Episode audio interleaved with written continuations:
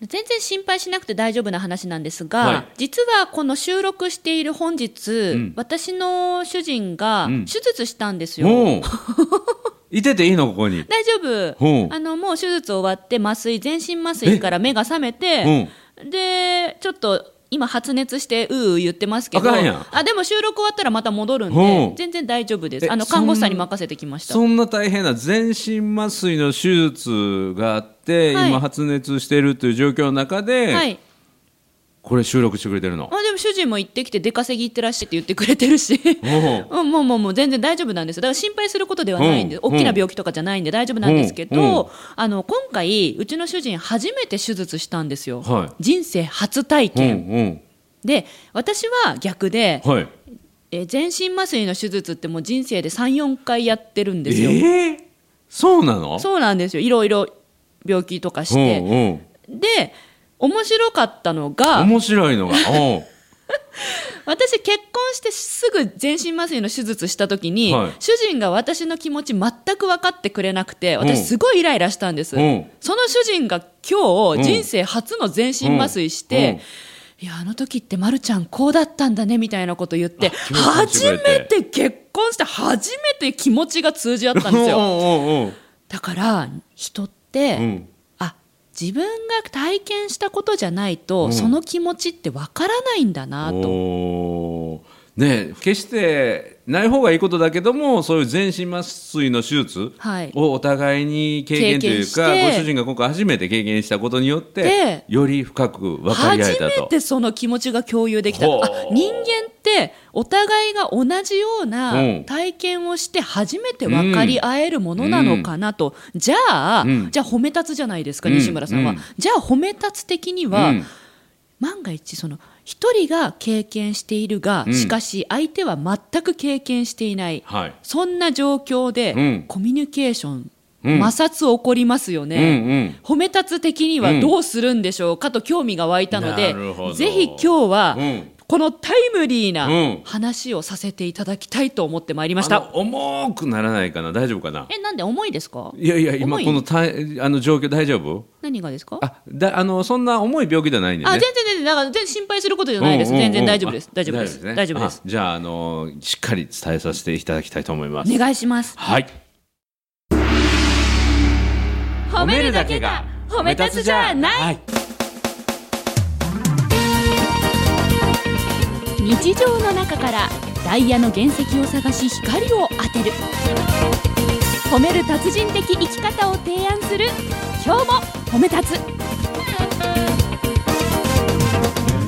こんにちは。なっこも褒める。褒める達人。褒め立つこと西村孝之です。こんにちは。褒め立つビギナー。まるっと空気をつかむ MC の丸山久美子です。この番組はですね褒め立つって何？と褒め立つに興味を持っていただいた方。そして褒め立つ検定を受けたあるいは褒め立つの講演会は聞いた。あるいは研修も受けたんだけども最近褒め立つのことすっかり忘れがちだなという方に褒め立つのことを楽しく楽しく思い出していただくためにお伝えするそういう番組です。はい。今日はちょっとですね、もう私の本日のリアル体験からうん。ネタを出させていただきまして、はいその私は経験してるけど相手が経験していないこと、で私はすごく困ってる。相手はそれ分かんない。うんでなんか言われるとイラッとしたこうんういうコミュニケーションの摩擦って世の中に多々起こってるんじゃないかなと思うんですよ。あのー褒め立つのコミュニケーションの基本は、はい、自分と他人は絶望的なほど違うっていうのはこれ僕らの基本的な考え方なんですよ。絶望的なそうこと違う。一つの言葉を聞いて自分が感じることと、はい目の前の人は同じ言葉を聞いてても全然違うイメージを頭に浮かべるよっていうのが僕らのこれが基本スタイルで、はい。だから、あのー間違いじゃなくて違いなんだって。違ってるだけだから同じ話を聞いても違うことを思うんだよっていうのが基本なので、はい。普通この違いっていうものの言葉の上に間って漢字をつけたくなるんですよ。はい。で違いっていう言葉の上に間って漢字をつくとどうなるかというとそれは間違い間違い間違い。うん。間違いじゃなくて違ってるんだよっていうふうに基本は自分と他人は絶望的なの違うっていうことを前提にコミュニケーションを取るのがこれ前提なので。だから同じことを思ってくれなくてもイライラしないのを前提にするのがこれ基本なんですよ。なんで分かってくれへんの？っていうんじゃなくてあそういうもんだよねって。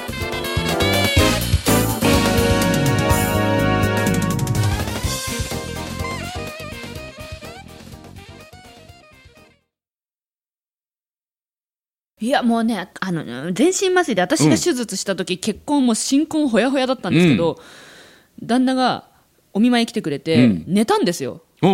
あのお見舞い来てお見舞いに来たところで寝たんやね。3分ぐらいで寝たんうですよ。ん疲れてはんねんな。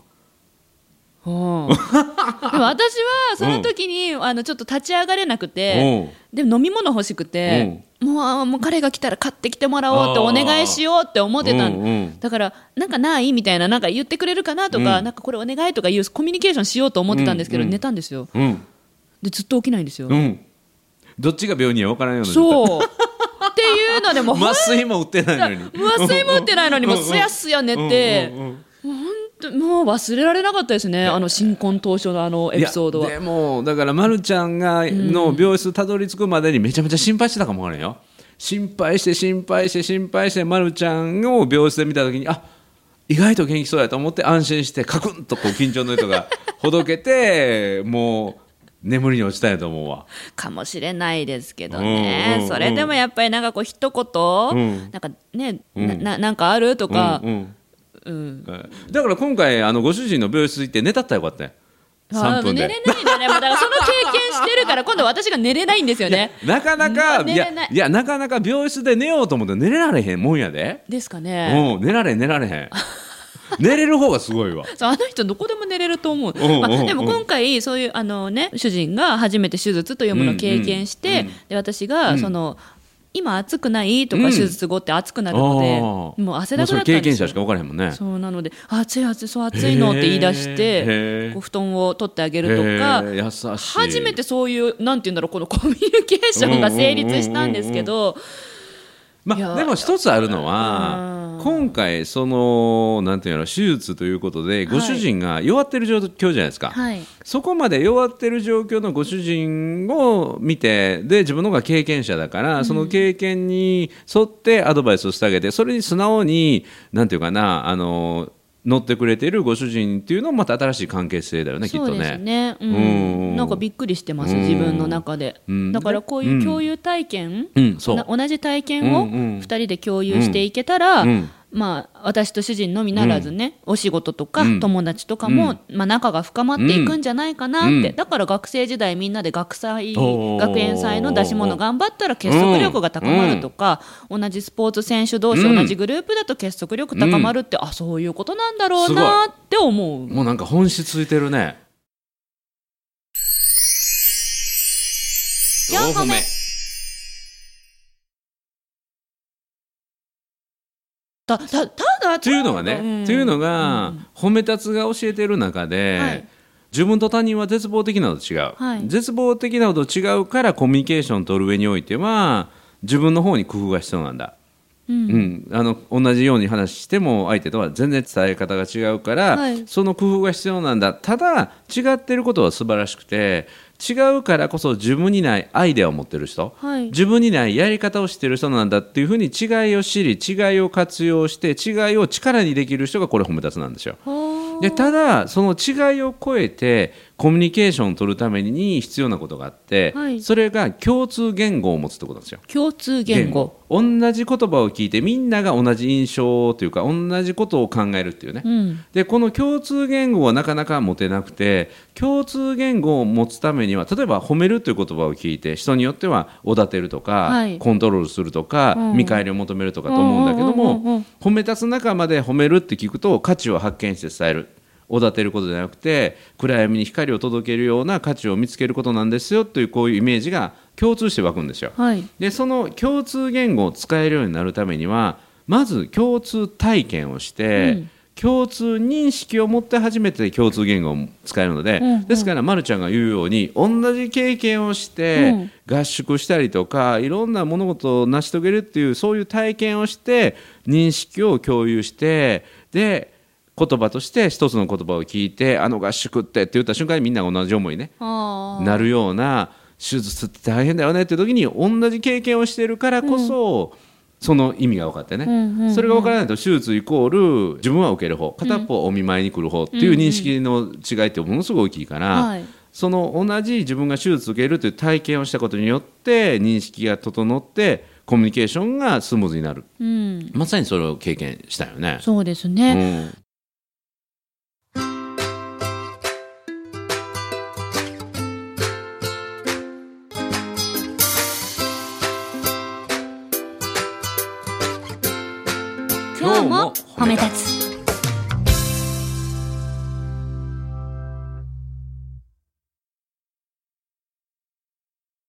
ただまあなんだろうなこれこれをもうちょっと広い世界で社会的に見たときに、まあ、聞いてくださってる今のリスナーさんたちも、いろいろ会社員の方もいるって聞いてるので、例えばですけど同じ会社の中の先輩後輩とか同僚とかとコミュニケーション取るときに、うん。その共通言語、うん。とかなんかよくわからないまま、うん。コミュニケーション取らなきゃいけなくて摩擦が起こっててなんか嫌な感じみたいな。それはねもうそっからじで起きてるね。あうん。え褒め立つの人たちもやっぱそういう社会に生きてるわけじゃないですか、そういう摩擦みたいなコミュニケーション取ってくる人がいたら、はい。褒め立つってどうやって？あまあそれは全て気づきだから、はい。あこの人はそういう理解をするんだな。こういう言葉を聞いてこういう反応するんだなっていうふうに、まあ、あの違ってるんだな。自分とは違うんだなっていうふうにして、まあ、コレクションしていくみたいな感じ、コレクション、うん、あこの人はこういう反応する人なんだ。ああ新しいパターンだとかあれはこういうパターン 結構あるなとかね、うん、は物事を上から見る人やなとかね、はい。だから経験があるからといってその経験が同じ共通認識になる場合もあればならない場合もあるんですよ。ならない場合もある。そう。だから経験が多すぎて上から目線になるとかねそんなまるちゃん手術まだ4回やろ。俺もう15回やってるから。もうそんなますね。まだまだ。そうそう。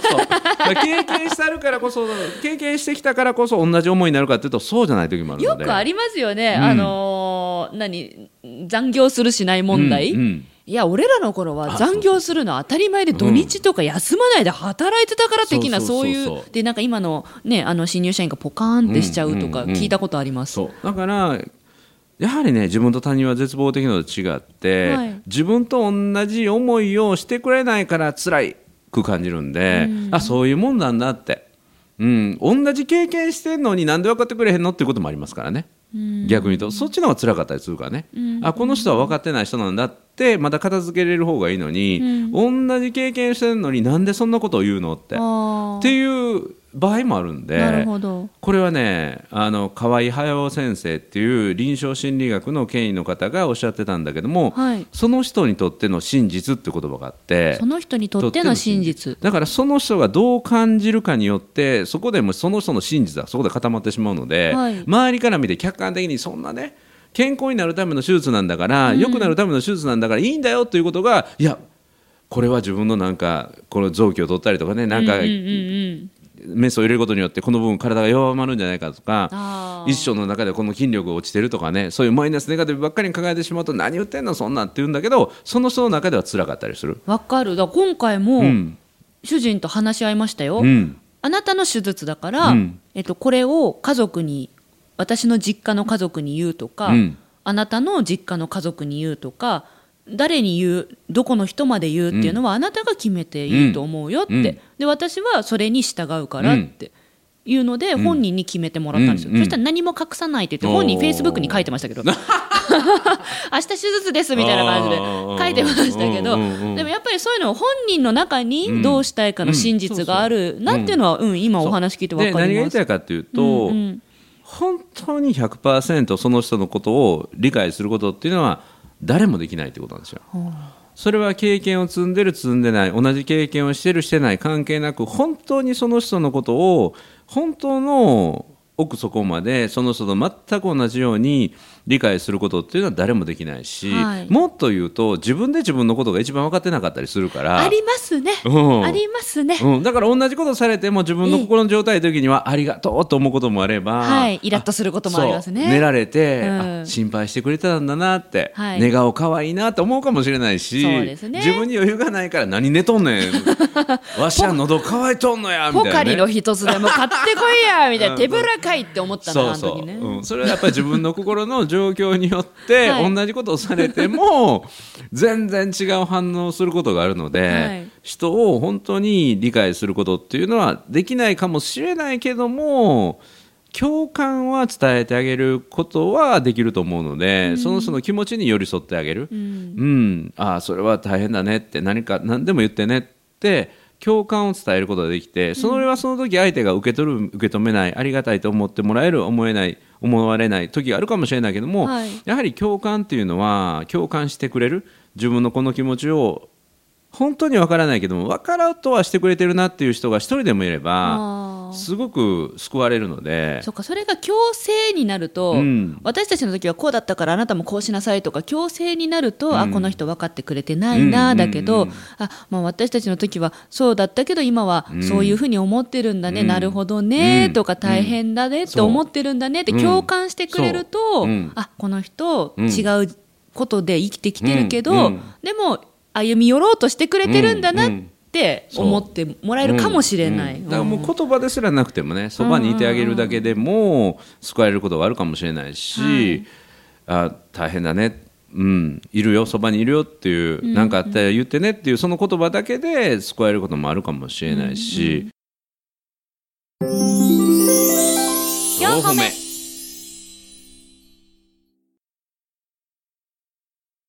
もう僕でもねあの次女の気持ちが分からなくてめちゃめちゃ怒られたことありますからね。えちょっと興味あるんですけど、うん、何ですかそのの話？次女がね、はい。ずっと日本で勉強今海外いるんだけども、はい。日本でずっと勉強してて、はい。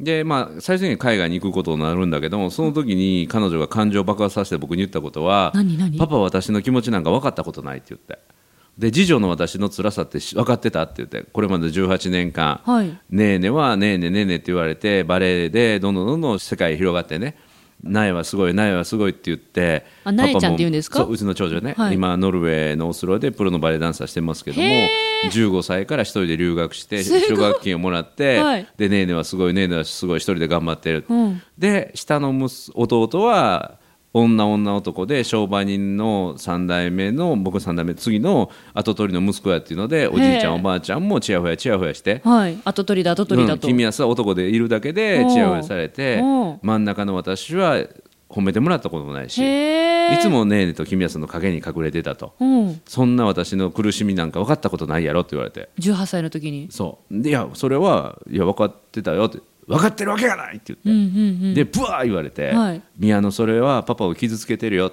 うん傷つけようと思って言ってるからって言われましたがね。でただその宮野が宮野って言うんだけど宮野がアメリカに留学行くっていう1年半前の6月かな。はい。で僕が出張に出かけるので朝宮野今日出発なんで行っといでって時に宮野はベッドの中からそっと手を差し出してくれてね、うん。でハグしようっていうで無言で。でそこでギュッとハグしてくれてもう僕は密かに泣いてましたからね。う。んでその次の年かな、えー父の日にその宮野からメールが入ってね、はい。パパは私をアメリカに送り出してくれてありがとう、うん。アメリカに来て初めて自分が家族にどれだけ支えられてきたかどれだけ大事にしてもらってたかっていうのをあの改めて気が付くことができた。ありがとうね。でパパは宮野ちゃんのこと全然何も構ってくれへんって言ってたけど思い出してみたら運動会の時幼稚園から小学校の6年生までずっと運動会の時は宮野ちゃんが赤組やったら赤組、白組やったら白組パパ絶対3人の中で宮野ちゃんのチームに応援来てくれたよねって。パパありがとうっていうのを聞いてまたボロボロっとね だから人の気持ちっていうのは分からない分かることって本当に今でもねその宮野のその苦しみその時のあの次女の苦しみっていうのはまだ僕も本当には分かってないかったと思うし、まあ、謝りましたけどね、宮野分かってなくてごめんなっていうのは謝りましたけども分かることはできないけれどもやがてその分からなかったっていうことを超えて分かり合える日も来るんだろうなと思って。うん、理解はできないかもしれないけれどもやがて分かり合うことはできるんじゃないかなっていうのを僕は次女に教えてもらいましたからね。それは宮野ちゃんがもしかしたらその分かってないじゃんって言ってくれたかうん。う。分かってなかったんだって気がつけて、そう。反どうやったら分かってるって、分かりたいって思ってること伝えられるんだろうって工夫し始めて、だそれでも伝えられないしそれでも、うんうん宮野の本当の苦しみは僕は絶対には体験できないからね、うんただそれを超えて分かり合える時っていうのもきっと来るんだなと思う。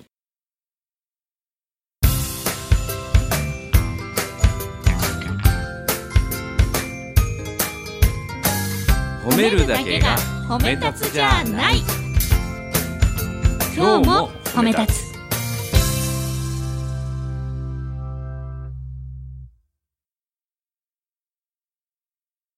分かってないじゃんってうん。伝えることも大事でなんですね、大事やね。あ今日言ってみよう ったんでしょ？いやえでも今今今病人やからね手術終わったばっかりやから大丈夫大丈夫大丈夫大大大事大事にし大事にしますよ。ねあの時さみたいな私のこと分かってなかったよねってこう。今言う時じゃないからねえそうですか？うん今一番一番しみる時じゃないですか。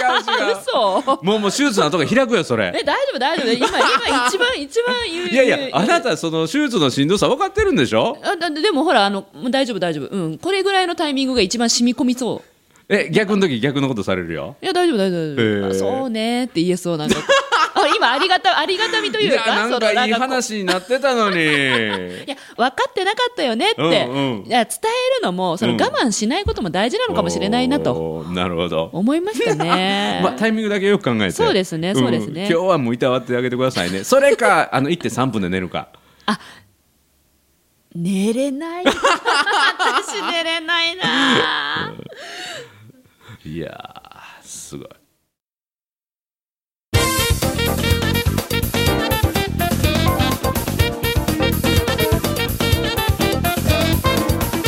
要するにこの相手の気持ちは全部はわからない。うん。必ず相手と自分は違う、うん。だけどそれを違いとして受け止めるか、間違いにしてしまうかも、うん。自分次第ってことなんですね。で間違ったことがあるかもしれないけれどもそれを超えてやがて理解できることもうん。きっとあるとうん。いうことです、でやっぱり思ったことは伝え合いながら。愛を持ってね。愛を持ってね。愛を持って、はい、ぜひこの後愛を持って病室に戻ってあげてください。あん時私の気持ち分かってなかったよねって笑顔で言ってみます。違 う今は優しく優しく優しく。